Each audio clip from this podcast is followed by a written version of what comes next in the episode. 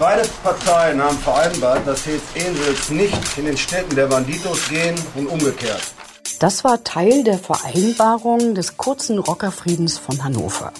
Hells Angels und Bandidos hatten sich nach blutigen Auseinandersetzungen 2010 zu Friedensverhandlungen getroffen.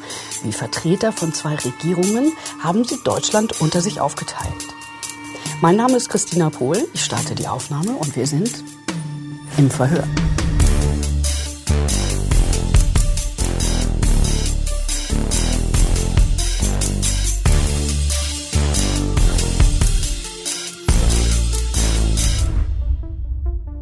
Vor dem Frieden von Hannover war der Krieg zwischen den Hells Angels und den Bandidos noch mal richtig explodiert. Unsere Kollegen Thomas Heise und Klaas Meyerheuer mittendrin. Bitte berichtet uns davon. Tja, wo Hallo. anfangen? Wo anfangen? Es gibt viele Baustellen. Es gibt viele Baustellen. Das Lustige ist, das ist ja vor diesem Friedensgipfel, den es da gab. Da gab es schon mal einen Friedensgipfel, von dem wir übrigens, als es ihn das gab, äh, in Magdeburg, äh, damals, glaube ich, gar nichts mitbekommen hatten. Ne? Nee, das, das haben war 2008. Da trafen sich auch schon mal Hanebutt und Hause und wer war da so dabei? Wer, welche Funktionen hatten die damals inne? Frank Hanebutt, Chef der Hells Angels und äh, Les Hause, Chef der Bandidos. Und äh, im Vorfeld war es ja schon immer wieder zu großen Keilereien zwischen beiden großen äh, Outlaw-Motorcycle-Gangs gekommen. Mhm. Und dann hatten die sich da heimlich mal in Magdeburg getroffen gehabt. Genau, die haben damals schon irgendwie vereinbart, ähm, doch die Waffen ruhen zu lassen, beziehungsweise die Auseinandersetzung nicht zu groß werden zu lassen weil natürlich diese ständigen Schlagzeilen, diese ständigen, diese, diese permanente Aufmerksamkeit der Öffentlichkeit, die da aufgekommen ist, schadet letztendlich natürlich den beiden Clubs. Und das haben die, glaube ich, relativ früh gespürt und wollten relativ früh, also die Großen, die strategisch Denkenden in den Clubs wollten das, glaube ich, unterbinden. Also ich mhm. glaube, gerade Frank Hanebutt hatte damals ein großes Interesse, dass dieses Thema wieder aus den Medien rauskommt. Frank Hanebutt hat in Hannover eine unheimliche Position gehabt, auch im ganz normalen öffentlichen Leben, hat sehr viel Geld damit verdient, dass in seinem Viertel ganz normale Leute feiern gehen, dass dieses Viertel nicht so als Hells Angels Viertel verschrieben war, sondern als ganz normales Feierviertel. Und ich glaube, das war so ein bisschen der Hintergrund dieser Friedensverhandlungen, die schon 2008 aufgekommen sind. Die hatten, glaube ich, soweit ich mich erinnern kann, 2008, übrigens, als wir damals mal nachgefragt hatten, ob es diese Verhandlungen gab, haben die es, glaube ich, immer geleugnet oder die haben immer gesagt, da sagen wir nichts zu. Aber die haben damals beschlossen gehabt, dass zum Beispiel, ähm, dass sie sich gegenseitig auch nicht mehr die Kutten wegnehmen, was ja ne, sozusagen ja Teil des Kampfes auch immer war. Ja, wir lächeln jetzt so ein bisschen darüber, aber die Kutte wegnehmen ist ja irgendwie das eine der schlimmsten Sachen, die man tun großer kann. Großer Fehl ne? sollte man ja. nicht sollte man nicht zulassen, sollte man weder Opfer sein, wenn dann schon lieber Wegnehmer. Kann man das mit irgendwas vergleichen, was wir so kennen? Weil so, wenn man uns irgendwas wegnehmen würde, wo Ehrlich gesagt, in so meiner Welt kommt es nicht vor. Also äh, ich kenne das aus der äh, Fanszene beim Fußball. Es gibt ja so Ultragruppierungen, die mhm. sind ja auch besonders. Und da ist es so, wenn eine Ultragruppierung die Zaunfahne, die im Stadion hängt, geklaut wird, ist es eigentlich Usus, dass diese Ultragruppierung sich auflösen muss. Also wenn die Zaunfahne weg ist, ist gleichzeitig das Ende besiegelt. Ist das bei euch bei Hannover 96 mal passiert? Also das euch? weiß ich nicht. Ich bin kein Ultra, ich mhm. bin Fan, aber äh, ich gehöre zu keiner Ultragruppierung. Das müsstest du doch wissen. Nein, bei uns ist das noch nicht passiert. Bei uns ist das natürlich noch nicht passiert. Na, nie, niemals. Ja.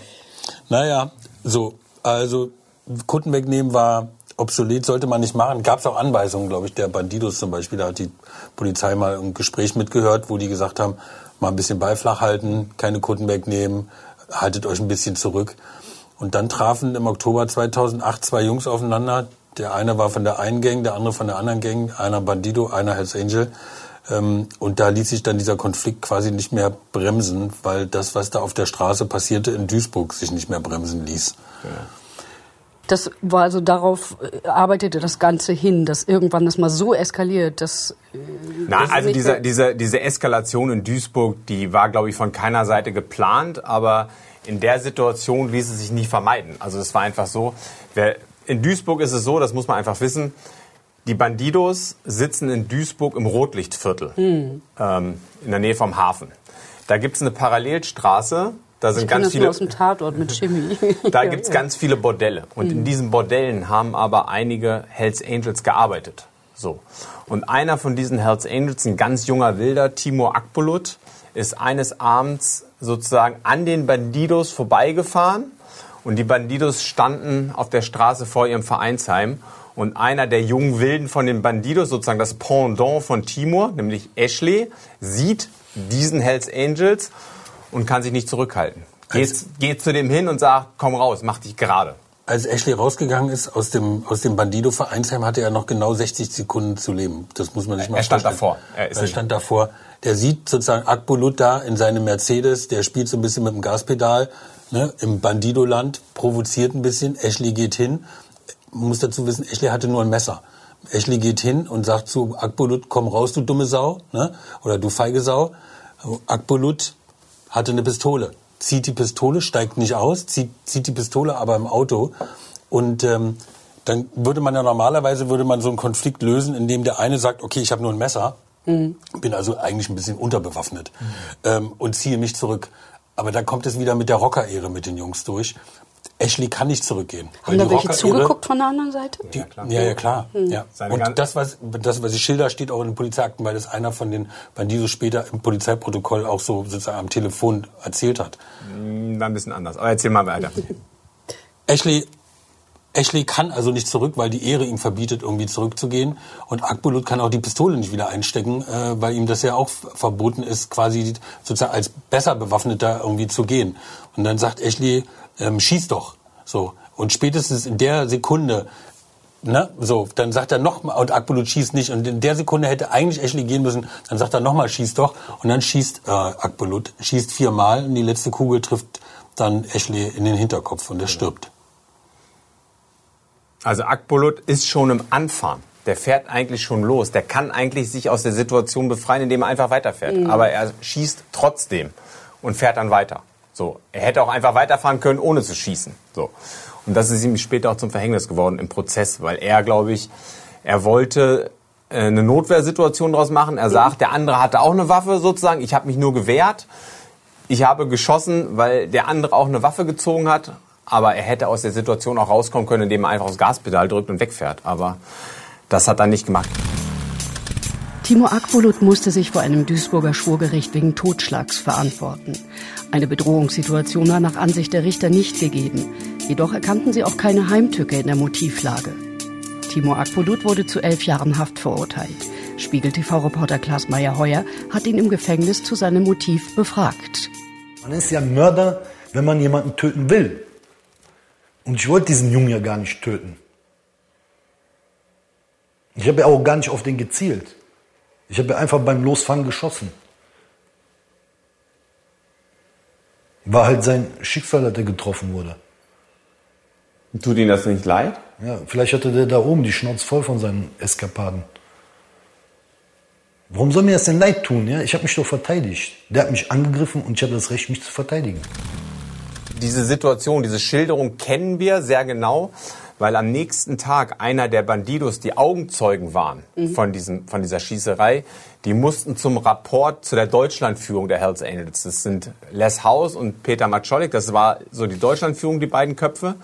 Und da musste dann einer zum Rapport und vortragen, was da genau in Duisburg passiert ist. Stimmt. Und weil sie das Vereinsheim abgehört haben, Genau. haben sie das irgendwie Das, genauso Verein, mitgehört. das Vereinsheim war abgehört. Genau.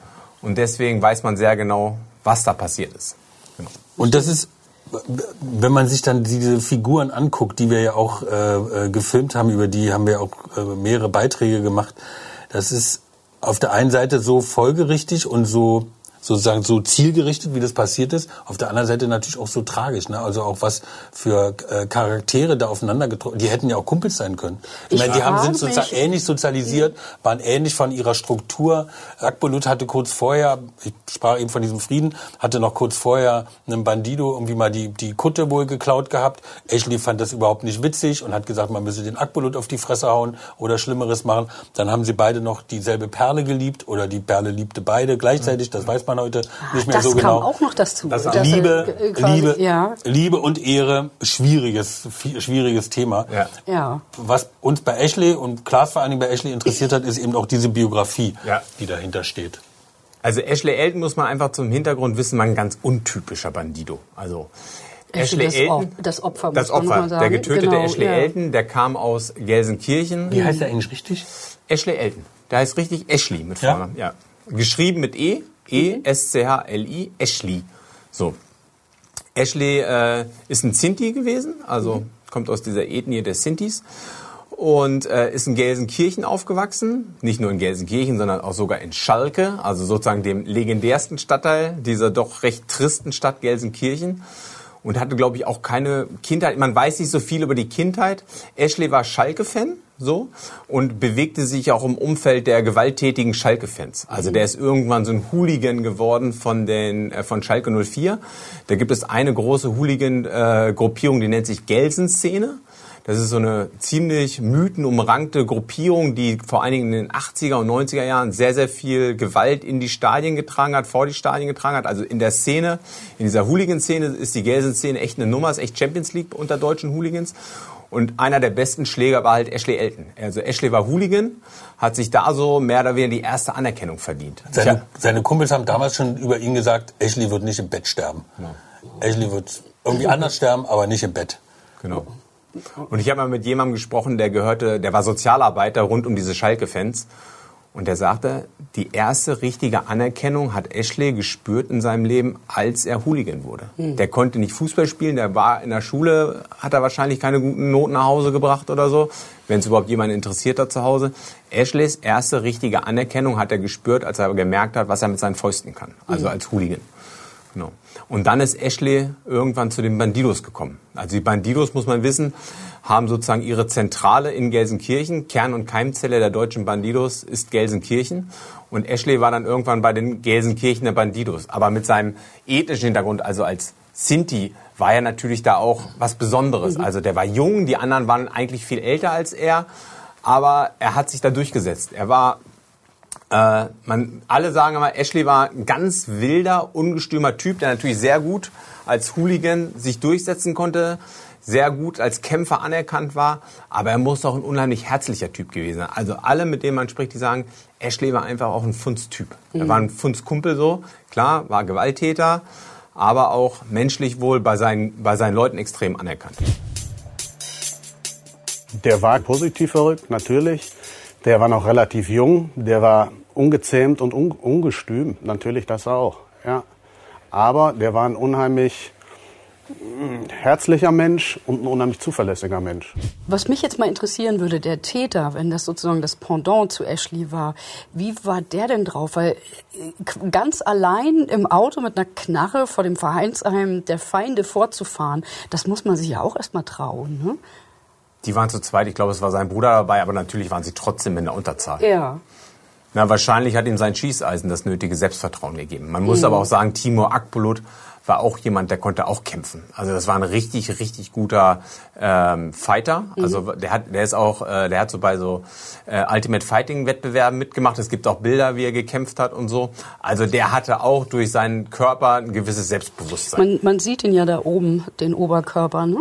Genau. Das ist er ja. Aber er muss ja auch ein bisschen Angst gehabt haben, sonst hätte er nicht gleich die Waffe gezogen. Also, äh, ja. Ja. Aber zeig doch mal, klar. Genau. ja, zeig doch mal. Also das ist, das ist Timur Akbulut. Ähm, da ist er noch wahrscheinlich relativ jung. Hier sieht man so ein Datum, 1988. Ich weiß nicht genau, was das Datum bedeutet. Ich glaube, sein Vater ist 1988 gestorben. Also vielleicht hat er sich sozusagen das Sterbedatum seines Vaters auf, die, auf den Brustmuskel tätowiert. Er ist Jahrgang 78, also gestorben ist sein Vater 1988. Man kann schon sagen, die größte Zeit seiner Kindheit und seiner Jugend hat der vaterlos verbracht. Äh, Timur kommt auch aus Duisburg, aus Duisburg-Beek, ganz in der Nähe von der Köpi Brauerei und ist da halt so aufgewachsen ähm, und ist irgendwann durch seine Camp, äh, durch seine Kampfkraft hat das irgendwann zu den Hells Angels geschafft. Und hier sieht man ihn, das ist kurz vor dem kurz vor der Schießerei entstanden. Damals war er noch Prospect, war Anwärter der Hells Angels in Düsseldorf. Die Hells Angels Düsseldorf, die nannten sich Midland. Und Timo war Anwärter der Hells Angels äh, Düs- Düsseldorf. Und hier steht er vor dem Vereinsheim der Bandidos, da wo auch später die Schießerei passiert ist. Also das ist in Duisburg und er provoziert natürlich so die Bandidos und zeigt ganz deutlich, ich habe keiner vor Angst vor euch, ich stelle mich vor euer Vereinsheim und zeige den Mittelfinger. Und dieses Bild hat er natürlich dann im Internet auch gepostet. Also Timo wollte zeigen, ich habe keine Angst vor euch, ich stelle mich vor euer Vereinsheim, zeigen den Stinkefinger und wollte sich so einen gewissen Namen verdienen natürlich. Und bringt das Punkte, wenn man dann volles Mitglied werden will? Also wenn man sozusagen vom Anwärter überlaufen will als volles Mitglied? Man zeigt zumindest, dass man Ja. auf jeden Fall dabei sein will. Ne? Also ähm, wenn du dann, wenn du schon sozusagen das Risiko eingehst, ich meine, da könnte ja jemand rauskommen und dir erstmal irgendwie ordentlich eine irgendwie dich verhauen. Ähm, so da musst du dann sozusagen schon dein Wille muss sein, da mitzumachen. Und ähm, äh, Akbulut war, glaube ich, erst bei so einer Supporter irgendwie Truppe gewesen. Äh, Habe ich nochmal nachgelesen. Kann auch sein, dass es nicht genau stimmt. Ich weiß nicht. Aber wenn so jemand, wenn der zu den Hells Angels wollte, dann hat er alles gemacht, um damit Mitglied zu werden. Mhm. Also du bleibst da nicht auf, ich, wir wissen die so richtig Biografien, wo Leute auf halber Strecke stehen bleiben. Also wenn du da schon mal anfängst, äh, Supporter zu sein und Unterstützer zu sein und dann Hangaround zu sein, dann ziehst du das durch und willst dann sozusagen zu den, zu den, zur Elite gehören, zu den Erleuchteten, zu den Auserwählten. Klingt auch schon wieder nach Religion. Ja, das- ja, so ein ist bisschen. das quasi. Ja, für ne? die ist das Ja. Religion. Ähm, man muss auch dazu sagen, das ist auch ganz spannend und auch wichtig für noch fo- folgende Gespräche, die wir führen. Timur war so einer der ersten mit äh, Migrationshintergrund. Ne? Also er ist ein, hat einen türkischen Hintergrund ähm, und kommt dann so mit Anfang, Anfang Mitte 20 so in diesen Dunstkreis der Hells Angels. Also das ist auch genau schon zu dieser Phase, als zwischen Hells Angels und Bandidos mehr oder weniger die Fäuste und auch die Kugeln fliegen und beide Seiten brauchen halt Nachwuchs und brauchen kriminellen Nachwuchs, brauchen Nachwuchs, der kämpfen kann. Und da hat man mehr oder weniger erkannt, den kann man sehr gut in diesem Migrantenmilieu, also Jugendliche oder junge Männer äh, in diesem Milieu finden, die skrupellos genug sind, die kampferfahren sind und die vor allen Dingen hungrig sind, die nach oben wollen. Da ging es dann weniger um Motorradfahren, sondern da ging es dann wirklich auch darum, einfach Masse statt Klasse zu äh, akquirieren und eine schlagkräftige Truppe auf die Beine zu stellen, falls die Konkurrenz um die Ecke biegt, dass man da Paroli bieten kann. Gerade bei diesen Migranten oder bei diesen, ja, bei, diesem, aus diesem migrantischen Milieu, da wissen wir, dass da einfach die, die Vorstrafen waren sozusagen Teil der Bewerbungsurkunde gewesen. Also wenn du da schon mal deine Sporen verdient hast auf dem Schlachtfeld gegen die Polizei, dann hast du bessere Karten gehabt. Also ein um- Eintrag ins um mitzumachen. Bundeszentralregister ist sozusagen ein Aufnahmekriterium. Das war auf keinen Fall hinderlich. Also da Okay. hat keiner gesagt, hu, du bist ja vorbestraft, sondern die haben gesagt, hey, du bist ja vorbestraft. Kannst ja kämpfen. Ja, musst ja kämpfen.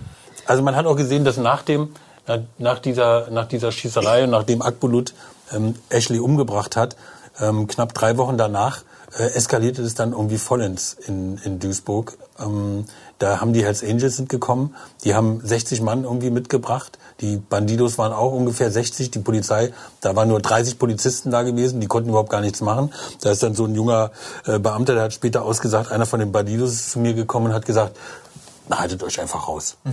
Stellt, euch an, die, stellt euch an die. Seite und Ja. haltet euch raus. So. Die Hells Angels haben im Vorfeld schon die Stra Straßensperren errichtet, um Autos das? zu War das auch in, der Nähe Das war in? Duisburg, genau. Ja. Die haben Straßensperren errichtet, haben Autos kontrolliert, dass dann nicht sozusagen mehr Bandidos-Unterstützer reinkommen in das Gebiet, was sie jetzt angreifen werden. Das Ähm, glaube ich, die haben äh, qua- quasi ihre eigene Tür gemacht. Da die haben ihre eigene Tür Straße. gemacht, haben die Autos ja. kontrolliert. Genau, wer da drin sitzt, haben die reinfahren lassen oder eben nicht reinfahren lassen.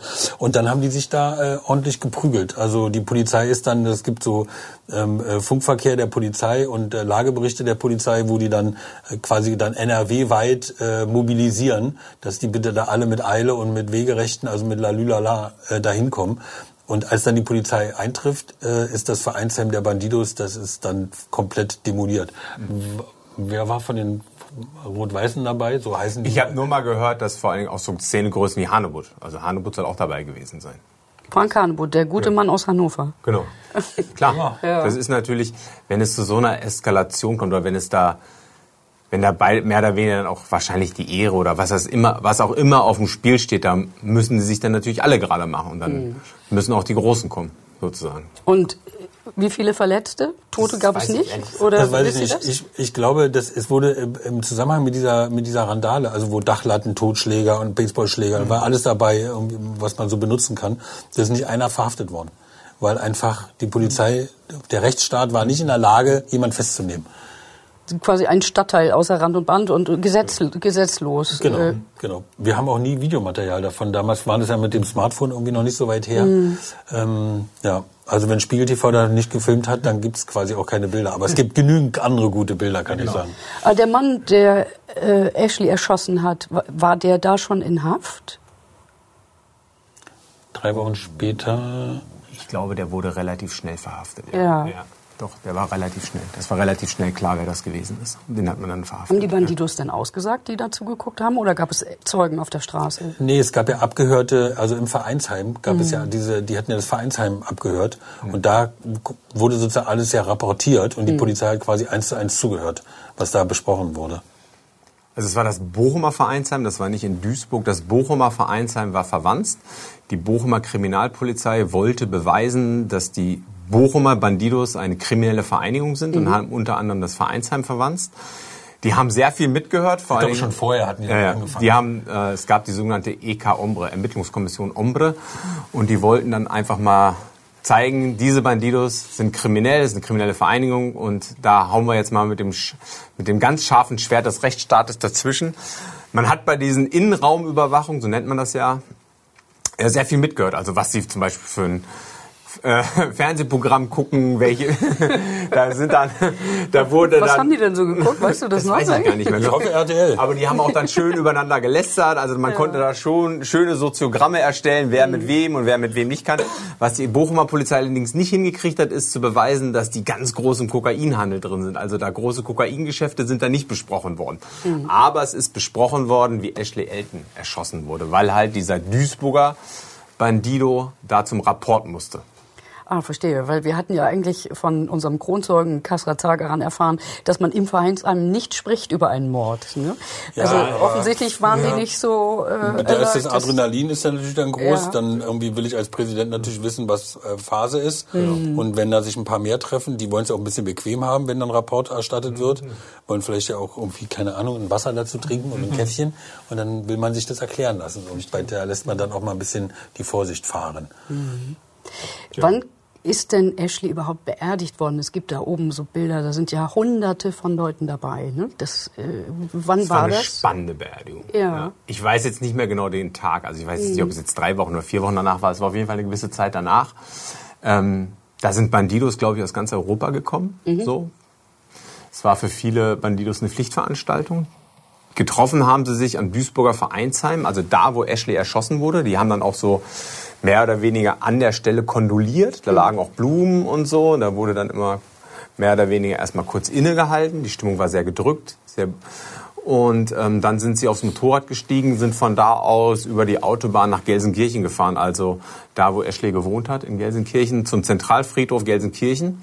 Und da hat man dann eine Trauerfeier veranstaltet. Mhm. Und das war wirklich ja, wie will man das beschreiben, um es richtig einzuordnen? Also es war ein, also es war für uns natürlich also journalistisch interessant, aber vor allen Dingen, was da so Darf Leute. man da eigentlich so drehen oder muss man sich da vorher eine Drehgenehmigung besorgen? Wir sind einfach, nee, wir sind. Also ich, ich, muss mal sagen, die Erfahrung lehrt, dass man äh, als Kamerateam selten während einer Beerdigung von anderen Leuten attackiert wird und vom mhm. vom äh, vom Friedhof fliegt. Also das ist bei den Clans auch so. Die halten sich dann schon eher zurück. Ja ähm, weil sie es da, da, da will das keiner eskalieren lassen.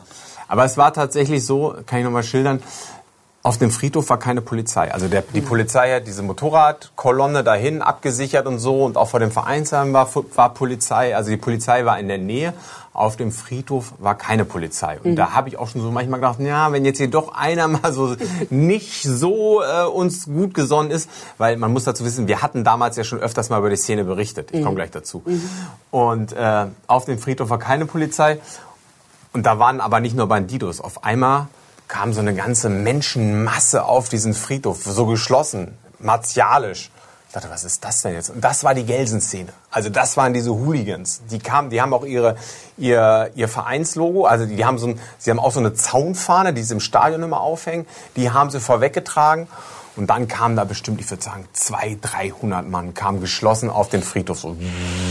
Ja, und dann war, ähm, dann war die Beerdigung schon ich glaube, irgendeiner hat uns auch gesagt, ey, ihr könnt ihr dann doch drehen. Ich weiß nicht, ob irgendeiner mal auf uns zugekommen ist oder so.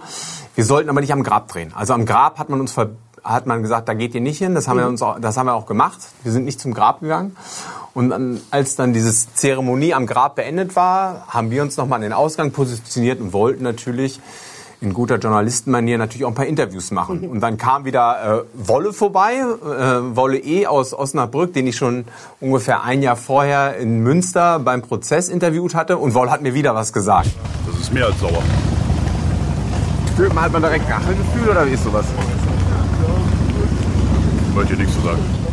Wolle war immer der, der war sehr höflich, konnte, konnte nicht vorbeigehen an der Kamera und hat uns dann ein kurzes Interview gegeben. Dann kam aber direkt an, der sagt, nee, hier gibt's keine Interviews auf dem Friedhof, bababam. Mhm. Dann war das Wolle-Interview schnell vorbei. Und dann habe ich so aus dem Augenwinkel Janis Eckert gesehen. Das war der damalige Präsident aus Jena, den wir schon, über den wir schon mal gesprochen haben. Und der war uns zu dem damaligen Zeitpunkt nicht wohlgesonnen. und Janis kam dann auf uns zu und meinte so, ey, ihr spiegelt ihr voll Lügner, ey, was macht der hier und so. Und dann hat er gesagt, seid froh, dass heute eine Beerdigung ist. Sonst hätte da, sonst würde ich aufs Maul hauen. Wow. So, und dann haben wir auch so gedacht, ja, wäre jetzt vielleicht doch mal Zeit zu gehen. ja, ich kann mich erinnern, so richtig viele Interviews hast du nicht mitgebracht. Nein, Nein aber irre Szenen. Also Total, vor, wo ja. stehen die da eigentlich? Vor welchem Gebäude? Und da hängt auch eine Fahne da oben. Was steht da drauf? Ähm, das ist der Zentralfriedhof in Gelsenkirchen hier. Ja. Genau, das ist die Trauerhalle. Und äh, da drin fand dann die äh, Trauerfeier statt, bevor dann der Sarg äh, dann zum Grab gebracht wurde. Da steht GB NF gone but not forgotten. Also er ist gegangen, aber er wird nicht vergessen. Interessant ist auch hier dieses äh, Zeichen Expect No Mercy, da haben wir ja schon mal drüber gesprochen, erwarte keine Gnade. Mhm. Das hat Ashley zu Lebzeiten nicht verliehen bekommen. Er hat es posthum, also nach seinem Tod hat er es bekommen von den Bandidos. Nochmal nachträglich. Haben Sie mit in den Sarg gelegt? Das weiß ich nicht genau. Aber er, ne? ihm wurde es sozusagen posthum verliehen für diese, für diese Sache in Duisburg. Das gehört halt zu unserer Lebensphilosophie dazu, dass wir sagen, wir rennen nicht weg, wir bleiben stehen. Ja, wir gehen auch einem Konflikt möglicherweise nicht aus dem Weg. Darum sind Sie stolz auf den Ashley? Ja, Genau. Ich bin stolz auf den Ashley, weil er da stehen geblieben ist und äh, sich nicht weggedreht hat. Also die Bandidos argumentieren, man bekommt dieses Abzeichen nicht nur, wenn man jemanden verletzt oder tötet, sondern man bekommt es auch, wenn man stehen bleibt, mhm. wenn man nicht wegrennt, wenn man einer Überzahl von Gegnern Paroli bietet oder versucht Paroli zu bieten. Und Ashley ist dann ja, dafür ausgezeichnet worden. Hat da noch jemand gesprochen? Gab es sowas wie einen offiziellen Akt?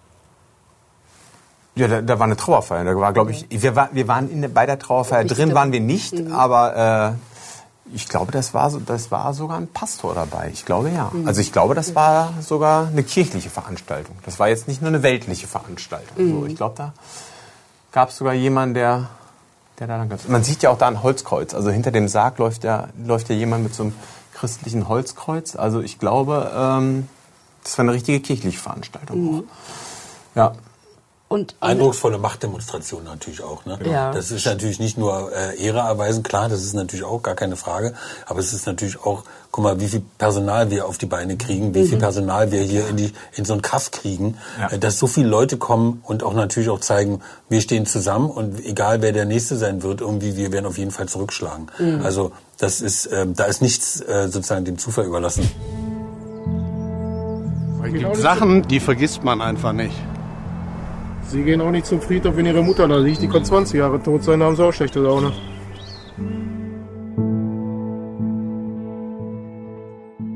Wir haben ja schon viel darüber gesprochen, dass es äh, religiöse Züge hat, diese, dieses Vereinswesen der äh, Bandidos und Hells Angels. Wie ist das denn? Ist denn Ashley zu einer Art Märtyrer geworden dann? Definitiv, der ist eine Ikone geworden. Ja, klar. Mhm. Also im Vereinsheim in Gelsenkirchen, da durften wir später auch mal drehen, hat man Ashleys Harley ausgestellt. Die ist da wie in so einem Schrein drin. Ist da nicht also, sogar auch so eine Glasscheibe davor? Nee, eine Glasscheibe nee, ist da glaube ich nicht, aber... Aber die so steht in diesem... In diesem Vereinsheim ist da wie in so einem... Ja, wie so ein Mausoleum mhm. steht da die Harley von Ashley Elton mit einem Foto. Die Bandidos veranstalten auch jährlich einen Ashley Run, also ich glaube immer im Oktober tatsächlich. Ich glaube zu seinem Geburtstag äh, gibt es immer so einen Run sozusagen, um mhm. ihm zu gedenken. Ashley ist für die Bandidos so eine richtige Ikone geworden, der auch ganz viel Identität stiftet für diese Gruppierung. Man muss ja auch sagen, bei all diesen Auseinandersetzungen, die es ja auch noch gab, also mhm. äh, in Berlin ist ja auch mal ein sozusagen abtrünniger Hells Angel umgebracht worden. Mhm. Ähm, es gab andere Schießereien. Ähm, es, viele von diesen Fällen werden ja auch nie aufgeklärt. Bei vielen ist ja völlig unklar, auch wer dann letztendlich die Täter waren. Alle ahnen es, aber bei vielen, so hier ist ja alles klar. Hier ist es eins zu eins. Das ist Hells Angels gegen Bandidos, Bandidos gegen Hells Angels. So deswegen ist dieser Tod von Ashley Elton und dieser, dieser Mord von Akbulut ja so ein ganz besonderes, ähm, so eine ganz besondere Tat, Ja. die eben bis heute in den Annalen von beiden Clubs irgendwie hochgehalten wird. Genau. Auch wegen der Macht der Bilder, ne? Genau. der Macht dessen, was da passiert ist, wie detailliert man es nacherzählen konnte. Und natürlich auch Der ähm, Prozess war auch wichtig. der Prozess war auch wichtig und natürlich, man muss auch sagen, irgendwie natürlich auch die mediale Be äh, Begleitung äh, ist wichtig gewesen. Also ich ähm, weiß, dass es irgendwie mal ähm, so ein äh, junger Hells Angel ist mal gefragt worden oder ein junger Bandido, ich weiß gar nicht mehr genau, der ist mal gefragt worden von Ermittlern, warum gehst du denn zu denen, warum machst du denn nichts anderes mit deiner Gang? Und da hat er gesagt, irgendwie guckst du mal YouTube. so und guckst du mal YouTube hieß natürlich irgendwie guckst du mal Spiegel TV vor allem auch weil wir damals irgendwie doch relativ äh, breit und oft ähm, über diese Szene berichtet haben. Das heißt, ihr seid eigentlich schuld daran, dass sie einen Zulauf hatten. Wir sind auch Oder an wie ihren, seht ihr das? Ich finde, wir sind auch an ihren Niedergang schuld. Ja. ja. ja, das ist so. du- Es, du, es nützt ja nichts, dass du nicht, nicht berichtest. Mhm. Äh, letztendlich ist es immer so, ähm, man, man guckt sich so ein Thema an, ob das jetzt ähm, in anderen Fällen waren es die Clans Mhm. oder äh, natürlich auch mal der IS oder EncroChat oder hier waren es eben die, äh, die Rocker gewesen. Du guckst dir so ein Thema an, guckst dir an, irgendwie, wie gesellschaftlich relevant ist das, Mhm. ähm, äh, wie gut lässt sich das natürlich auch darstellen. Wir machen ja Fernsehen, ist ja, ne, ist ja klar. Ähm, und natürlich sind diese Bilder auch von dieser Beerdigung, die sind so wirkmächtig, ähm, dass wir uns dann natürlich dann gesagt haben, wir drehen das einfach immer. Ich weiß noch, dass Klaas, äh, ich war ja damals äh, in, Hamburg als auch Redaktionsleiter und Klaas ist dann immer gekommen hat gesagt, irgendwie, ja, ich könnte jetzt das und das drehen. So und dann haben wir einfach auch, das Klaas dann losgefahren hat, das gedreht, ohne dass wir dann auch immer wussten, dass daraus ein Film wird. Genau. Also einfach nur, dass du diese Bilder hast, ne? Ähm, weil du das manchmal ja gar nicht wusstest, wo sich Geschichten hin entwickeln. Genau. Aber so sind wir, kann man ja so sagen, irgendwie quasi der Eckermann der Hells Angels auch geworden ne, über die Jahre. Es gibt niemand in Deutschland, es gibt niemand, äh, der so viel Bildmaterial, Filmmaterial hat, wie wir über diese beiden Rockergruppierungen. Ihr seid ja auch extrem nah rangekommen. Da gibt's ja, geht's ja in einer der nächsten Folgen noch drum, aber das ist eine andere Geschichte. Was mich jetzt interessieren würde, ist, der Mann wurde beerdigt und wie lange hat es gedauert, bis es zum Prozess gekommen ist danach? Der Prozess hat, glaube ich, im April 2010 stattgefunden, also ungefähr ein halbes Jahr später. Das ist ja für die Justiz relativ zügig, ne? Genau. Ja. Der Fall war aber auch relativ einfach. So, ähm, kommen wir gleich noch zu, dass er dann doch nicht so einfach war, aber äh, die Anklage war relativ schnell geschrieben und dann kam es zum Prozess. Interessant ist bei solchen Prozessen auch für uns immer, wer kommt denn da? Und vor allen Dingen, in welcher Reihenfolge kommen sie? Also die, Bandi die Hells Angels kommen natürlich auch zu so einem Prozess, obwohl natürlich auf der Anklagebank ihr Mann sitzt, könnte man ja auch denken, na, eigentlich müssen sie sich schämen für so eine, in Anführungsstrichen, feige Tat dann, dann noch aufzutauchen. Aber nein, es, sie sind praktisch gezwungen, da aufzutauchen mit einer Delegation.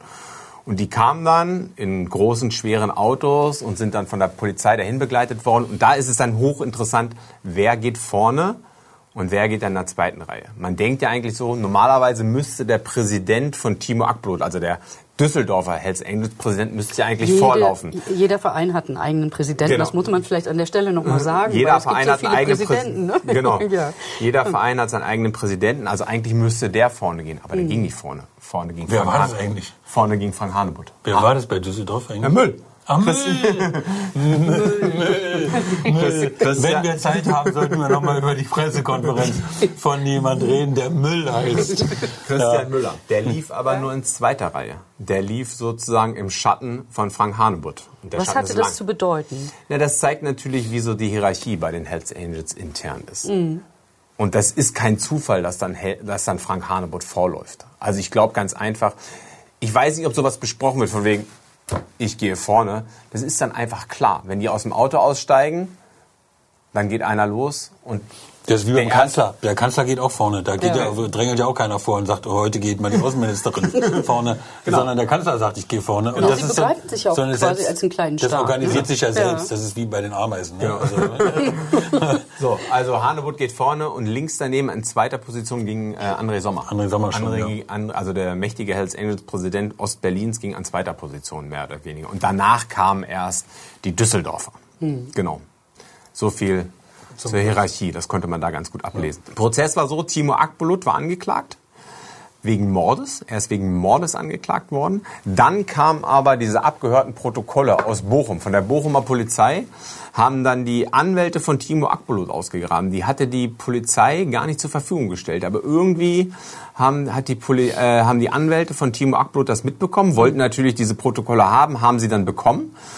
Und aus diesen Protokollen konnte man dann herauslesen, dass Ashley Elton ja auf den zugegangen ist und gesagt hat, hey, komm raus, mach dich gerade, mach dich gerade. So. Und damit war Ashley Elton nicht mehr arg und wehrlos. Also dieses Mordmerkmal der Arg- und Wehrlosigkeit fiel weg. Und Timo Akpolut wurde in Anführungsstrichen, in Anführungsstrichen nur wegen Totschlags verurteilt. Ich glaube zu elf Jahren. Obwohl er vorsätzlich schon dahin gefahren ist. Nicht um Nee, nee, nee, nee, nee. Der, ist von, der, ist von seiner, der, ist, der ist von seiner Arbeit eigentlich nach Hause gefahren und Ashley ist auf ihn zugekommen. Und hat man dann immer eine Knarre am Mann? Nee, deswegen hat er auch elf Jahre gekriegt. Das ist schon okay so. Also, ähm, Ja, zu seiner Selbstverteidigung. Ich glaube, der musste man damit rechnen. Ich meine, der hat ja mehr oder weniger im Bandido-Hotspot hatte der seine Arbeit als als äh, Hells Angels. Und der hat natürlich vorher schon mit diesem Bild, mit dem Stinkefinger, hat natürlich schon mächtig provoziert. Also der musste schon damit rechnen, angegriffen zu werden. Ähm, Ashley hätte, Ashley hätte ja auch bewaffnet sein können. Also ernsthaft bewaffnet. Ich weiß nicht, ob du es weißt, aber wir haben ja Timur später mal im Knast interviewt. Also wir sind ja mal im Knast gewesen oder ich bin im Knast gewesen in Geldern. Timur saß dann in Geldern und er hatte ein gewisses Interesse mit uns zu reden, weil er wollte, dass der ganze Fall nochmal neu aufgerollt wird. Er hat nämlich, oder seine Anwältin, ich weiß nicht, hat nämlich in den Akten gefunden, dass an Ashleys Hose, also am Opfer, am, an der Hose des Opfers waren Schmauchspuren. So, und damit ging Timo davon aus, dass Ashley bewaffnet war. Die Leute sagen ja, der hatte keine Waffe und was weiß ich. Der hat mich angegriffen, ich habe eine Waffe gesehen und wenn mich jemand angreift, habe ich das Recht, mich zu verteidigen. Und wenn, was dann passiert, äh, das hat derjenige zu verantworten, der diesen Angriff angezettelt hat und nicht ich. Also er- seine Argumentation war immer, der hat eine Waffe gezogen, deswegen habe ich geschossen. Ähm, wurde ein bisschen untermauert durch diese Schmauchspur, aber diese Schmauchspur kann natürlich auch dahin gekommen sein, weil Ashley vorher mal eine Waffe in der Hose gehabt hat. Das heißt jetzt nicht, weil da eine Schmauchspur dran war, dass er wirklich eine Waffe dabei hatte. So. So, äh, der Prozess ist auch nie neu aufgerollt worden. Interessant war, was er dann so gesagt hat. Also Timo hat ja dann gesagt, lieber soll seine Mutter sterben als meine. Also er hätte es 0,0 bereuten Menschen getötet zu haben. Bis heute nicht. Bis heute nicht. Ich würde ja bereuen, wenn ich was falsch gemacht hätte. Aber da ich mich verteidigt habe, habe ich mich nicht, äh, habe ich nicht nötig, es zu bereuen. Verstehen Sie? Äh, es ist vielleicht äh, schade, dass eine Mutter ihren Sohn verloren hat, aber lieber soll seine Mutter weinen als meine. Verstehen Sie? Ich habe das, ich habe halt das Recht, mich zu verteidigen, egal was die Justiz oder die Polizei sagt. Und er hat auch hat dann gesagt, er fühle sich wie ein Soldat. Das ist auch eine interessante Aussage. Er fühle sich wie ein Soldat und äh, oder Soldaten kriegen doch auch eine Auszeichnung. Und er sitzt jetzt hier auch für seinen Club und deswegen ist er auch stolz darauf, dass er dieses Abzeichen Filthy Few, dieses Abzeichen, das man dafür bekommt, wenn man einen Gegner tötet, trägt. Er hatte sich das auch auf die Haut tätowiert. Ein Soldat bekommt auch Anerkennung, wenn er im Krieg war. Wenn er, äh, wenn er für sein Land äh, seine Zeit geopfert hat. Und ich opfere hier auch meine Zeit. Für meine Jungs, für meinen Club. Akbulut lebt heute in der Türkei und ist immer noch im sozialen Ranking der Hells Angels wirklich ein sehr, sehr angesehenes Mitglied in der Türkei. Ich glaube, der ist nach ungefähr zehn Jahren abgeschoben worden in die Türkei und ist da dann äh, empfangen worden wie so ein, wie so ein Kriegsheimkehrer. Ne? Und Das ist für den Verein, für die Hells Er Angels, ist eine Ikone. ja ne? auch so als Soldaten, Ja, klar. Soldaten seiner Hells Angels Armee. Ja. Und er hat dann auch eine, dann später ja eine gute Soldatenbraut abgekriegt, nämlich Nathalie Volk irgendwie. Äh, bekannt aus dem Boulevard. Ich als alter äh, RTL äh, äh, irgendwie mit Frau Ludwig weiß natürlich, dass Nathalie Volk mal mit Herrn Otto, dem aus, vom Otto-Konzern zusammen war. Und dann hat sie sich in Viktor, äh, in, in, äh, in Akbulut, in Timo Akbulut verliebt und ist dann zudem auch in die Türkei gezogen. Mittlerweile ist Nathalie Volk, so viel muss jetzt noch wirklich gesagt werden, nicht mehr mit Timo Akbulut zusammen, sondern wieder mit Frank Otto zusammen. Also er, er hat sie wiedergenommen. Äh, ja, ich glaube, da haben zwei nicht so ganz helle Kirschen auf der Torte äh, sich in der Türkei dann irgendwie eine Zeit lang miteinander. Ich glaube, das kam bei den Hells Angels intern auch nicht gut an, dass er sich da vor die Kamera gesetzt hat und dann noch mal mehr oder weniger. Bei dir? Genau. Also Als du du, hast Knast noch mal aus, aus. Berlin, glaube ich, gehört, ne, von Hells Angels, dass Ja. die echt erbost waren darüber, dass der sich dann noch ins Fernsehen setzt und äh, noch mal erzählt, dass es doch so toll ist, irgendwie Menschen zu töten und dann auch noch eine Auszeichnung dafür zu, zu bekommen, weil das natürlich auch genau dies, Interview haben wir, glaube ich, 2014 gemacht und da ging es schon um Verbotsverfahren. Die Rocker wollten aus den, aus den Nachrichten raus und sie wollten eigentlich immer zeigen, dass sie eigentlich nur ein, eigentlich nur ein paar wilde Kerle sind, die einen besonderen Lebensstil Motorrad, haben, so ein bisschen mhm. Motorrad fahren, aber so mit Töten natürlich eigentlich nichts am Hut haben. Dass ja. eigentlich Betriebsunfälle sind, so. Aber dann sitzt da jemand im Fernsehen und erzählt irgendwie komplett ohne Reue, wie ein Menschen getötet hat. Wie fandest du das? Du warst ja dabei. Boah, dabei ist gut, Klaas hat es eingefehlt.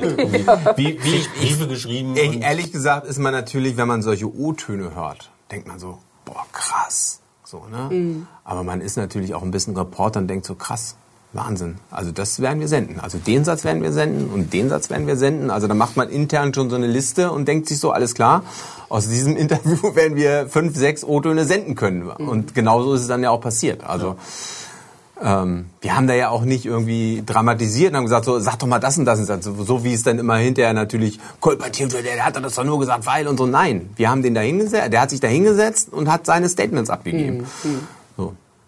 So. Seine Meinung gesagt. Ja. Mhm. Warum soll ich denn mein Leben lang irgendwo arbeiten für 1300 Euro, kaum meine äh, Familie über die Runden kriegen und äh, jeden Tag das Gleiche erleben. Als Jetzt Angel erlebt man jeden Tag was anderes.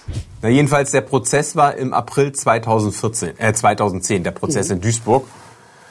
Beide Seiten noch wie verfeindete Gruppierungen stehen sich gegenüber.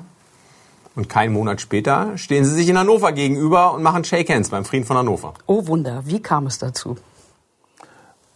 Ähm, es, gibt ein, es gibt ja ein Vorbild für diesen Frieden von Hannover. Also diese Bilder, die wir am Anfang gesehen haben und die du am Anfang irgendwie ja, äh, kommentiert hast, das hat es schon mal gegeben, nämlich beim, beim sozusagen nordischen Frieden. Da haben sich auch schon die Bandidos und die Hells Angels getroffen und haben richtig sozusagen quasi live im Fernsehen äh, das äh, unterschrieben. Und da war es auch so gewesen, dass die äh, öffentliche Wahrnehmung ähm, äh, in ähm, Schweden war es gewesen Dänemark. In Dänemark war es gewesen. Dänisch. Also äh, da war es so gewesen, dass in, in der dänischen Öffentlichkeit ist das sozusagen sehr wohlwollend aufgenommen worden, mhm. dass jetzt endlich Ruhe ist, weil es natürlich ich meine, wenn du am Flughafen bist und du weißt, irgendwie hier neulich wurde hier noch von der einen Gruppierung der andere erschossen, das ist jetzt ja auch nicht so nicht so angenehm. Und mhm. wenn du weißt, da wo du wohnst, da ist ein Vereinsheim um die Ecke, das ist neulich mit einer Panzerfaust beschossen worden, da willst du ja auch nicht wohnen. Da bist du ja schon mal ganz zufrieden, wenn so eine Gruppierung Frieden schließen. Und ähm, dann hatte in äh, Hannover hatte der ähm, Rechtsanwalt Fromberg ähm, übrigens Han Hanemuts langjähriger Anwalt muss man dazu sagen. Ne? Und ähm, in der Kanzlei war auch Gerhard Schröder, ähm, der äh, damals noch wohlgelittene Kanzler äh, oder äh, ja der wohlgelittene Politiker äh, Gerhard Schröder, heute ja nicht mehr so. Ähm, und da hat man das medienwirksam inszeniert. Und ehrlich gesagt, ähm, wir wussten, dass die da kommen werden. Wir sind da natürlich auch hingefahren, wie andere Medienvertreter auch. Ähm, aber dass es dann so ein so großes Kino wird, äh, das war uns ehrlich gesagt äh, so nicht vorher Was klar war gewesen. großes Kino daran? Erstmal, erstmal war es so lustig. Was, nein, was heißt lustig? Aber es gab so ein paar Besonderheiten, die, die schilder ich jetzt einfach mal. Der Raum, mhm. wo die saßen, der war viel zu klein. Also das war ein viel zu kleiner Raum. Teilweise standen die Medienvertreter vor der Tür und sind gar nicht reingekommen. Die haben vorne einfach angefangen. Hinten hieß es, äh, wir sind noch gar nicht drin. Da haben die aber trotzdem einfach angefangen. Das war interessant. Hinterher nach der Pressekonferenz, ich greife mal ein bisschen vor, haben natürlich Medienvertreter, so wie sie es kennen, wissen wollen, wie heißen denn die Leute, die da vorne die gesprochen haben. Da stand aber von dem einen nur der Spitzname, Lobo. Und dann sagte er, ich glaube, das war der Pressevertreter von der DPA. Ja, ja, wie heißen die denn? Ich kann doch jetzt hier nicht Lobo hinschreiben. Wie heißen sie mit Vornamen? Ja, sage ich nicht. Und Hannibal sagt dann, der heißt mit Vornamen Lo und mit Nachnamen Bum.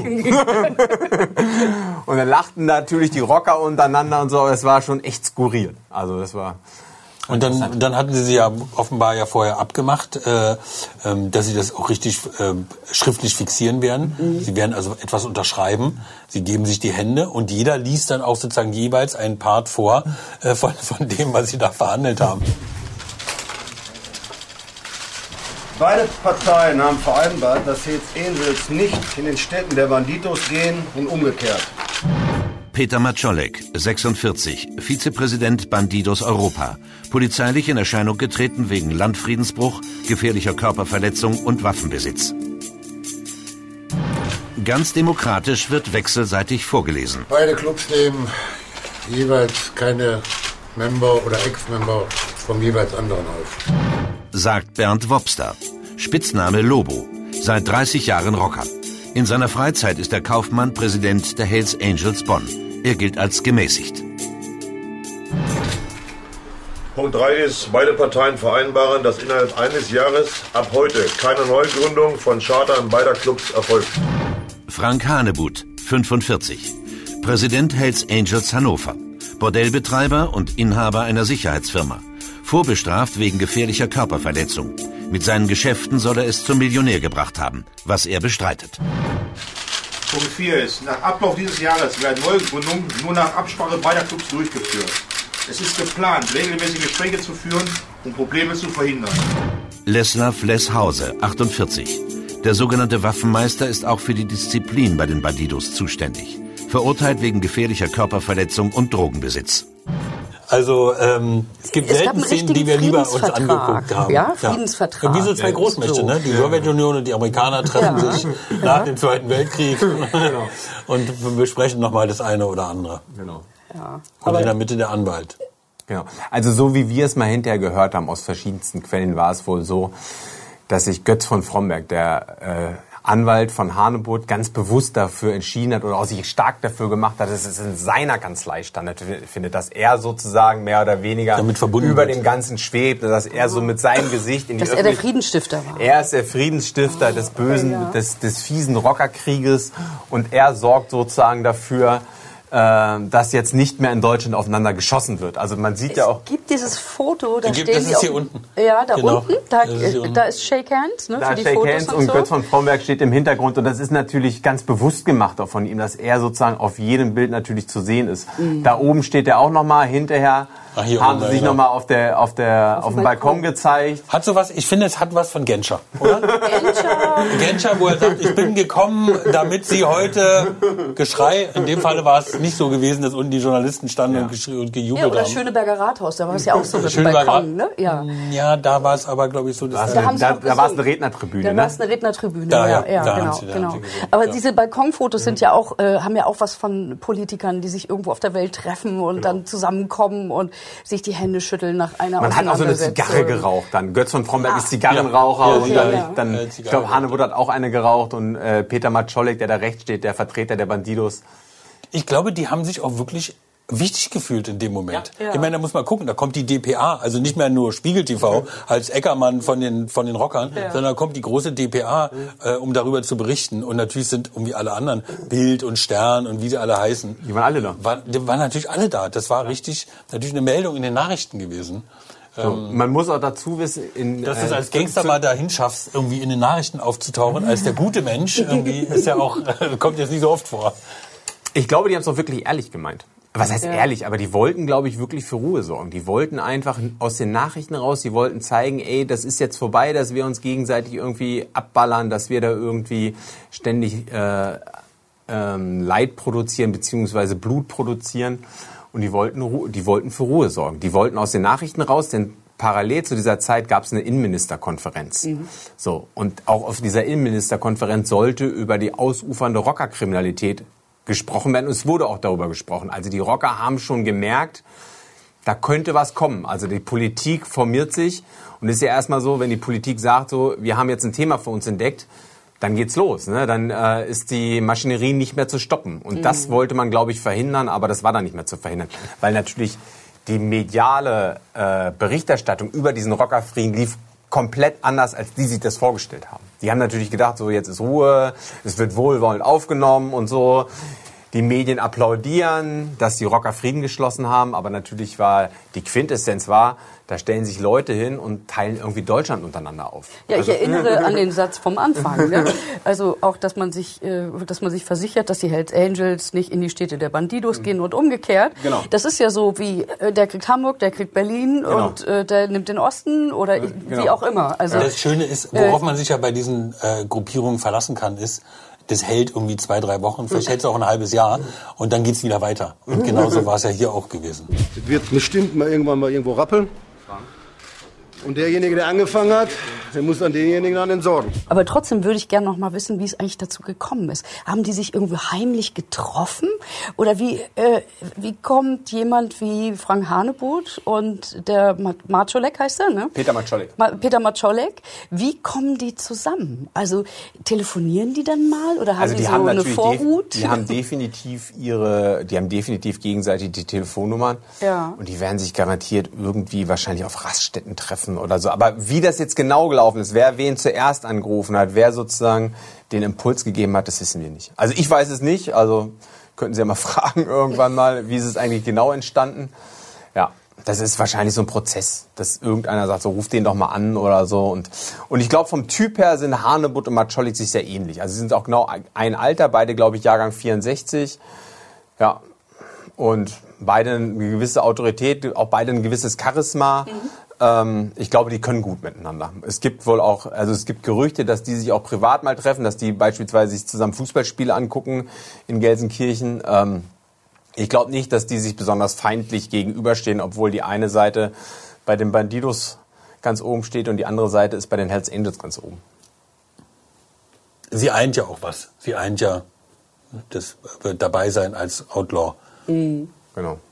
Das ist ja der kleinste gemeinsame Nenner. Aber Auf jeden Fall der Frieden hat nicht sehr lange gehalten. Erstmal das nicht und auch für, ich glaube, für Götz von Fromberg war es äh, eine ziemliche Katastrophe. Also ich glaube, der hat ja dann, der ist ja auch Geschäftsmann, der rechnet wahrscheinlich damit, dass dann seine Kanzlei, sein Notariat noch besser läuft, weil er ja so der Friedensstifter von Deutschland ist. Ich glaube, das ging genau in die andere Richtung. Ich glaube, eine Zeit lang wollte erstmal mit Götz von Fromberg erstmal niemand mehr was zu tun haben. Ich glaube auch Kanzler Schröder, Ex-Kanzler Schröder, Bundeskanzler D stand ja auf dem Schild, hat erstmal eine gewisse Distanz zu Herrn von Fromberg aufgebaut, weil Herr von Fromberg durch diese Geschichte erstmal eine Persona non grata geworden ist in Hannover. Also man, das war einfach ein bisschen zu, zu abgedreht, was da gelaufen ist. Mhm. Und Also wie lange hat es gedauert, bis es wieder geknallt hat? Gar nicht, ich glaube, Gar nicht so lange. Irgendwo gab es dann wieder die nächste Keilerei, wo dann irgendwie sofort aber auch Emissäre losgeschickt worden sind und gesagt haben, es war ein Versehen, es war ein Versehen, es tut ich uns glaube, leid. ich glaube ein halbes Jahr. Da wieder in Berlin, wieder der Bruder von Kadia Pader, dem mächtigen Ersoy. Ersoy Padia, Im Gesundbrunnen-Center. Tegel Center. Im Tegel Center. Ersoy Padia, Chucky. Chucky. Chucky die Mörderpuppe. Nein, Das also ist sein Spitzname gewesen. Lass mich doch mal aus. Ja. Oder willst du es erzählen? Nein, ich will es nicht erzählen, aber mir fällt so gerade ein. Ihr seid ist. wirklich wie ein altes Ehepaar. Herrlich. äh, Ja. Nein, also äh, Ersoy Padia, ehemaliger Bandido, übergetreten zu den Hells Angels, äh, trifft auf seine alten Brüder, mit denen er früher immer so, ey, wir sind die dicksten Kumpels. Also trifft auf seine alten Brüder von den Bandidos. Ähm, und dann geht die Keilerei los. Ich glaube, Ersoy nimmt wieder einen Messerstich zu. Und das wäre eigentlich laut Friedensvertrag absolut ein Anlass gewesen, Ersoy Padia auszuschließen. Ich glaube, Haben die Ba- Bandidos auch gefordert? die Bandidos haben gefordert, Ersoy muss jetzt entsorgt werden. Das geht so nicht. Und, aber da war ja dann Kadia Padia, sein Bruder, sein großer Bruder, kleiner Bruder. großer, starker, mächtiger Bruder. Starker Ja. Bruder vor allen Dingen. Mhm. Genau. Äh, war dann davor und hat gesagt, das wird auf gar keinen Pass Fall passieren, dass mein Bruder irgendwie Chucky äh, ausgeschlossen wird. Ähm, Ich glaube, Cardi hat sogar, so wie man sich erzählt, Cardi hat damit gedroht, dass er die Hells Angels verlässt und vielleicht irgendwie zu den Mongols geht oder zu irgendeiner anderen Gruppierung. Und dann wäre das Spiel von vorne losgegangen. Dann hätten, dann hätten die Hells Angels in Berlin wieder einen ganz, ganz schlimmen Gegner gehabt. So wie es war, als Cardi Party noch bei den Bandidos war, vor 2010. Und darauf hatten die Hells Angels offenbar keinen Bock und haben dann sozusagen lieber den Frieden oder die Vereinbarung, die man da so medial getroffen hat, lieber gebrochen und dann ging es so weiter wie vorher. Das Schöne ist ja, es gibt den äußeren Frieden und es gibt den inneren Frieden. Und auch der innere Frieden innerhalb eines Charters oder Chapters war durchaus brüchig, wie wir, wie wir noch sehen werden. Das werden wir in der nächsten Episode sehen und hören. Und ich freue mich schon jetzt darauf. Beende an dieser Stelle die Aufnahme.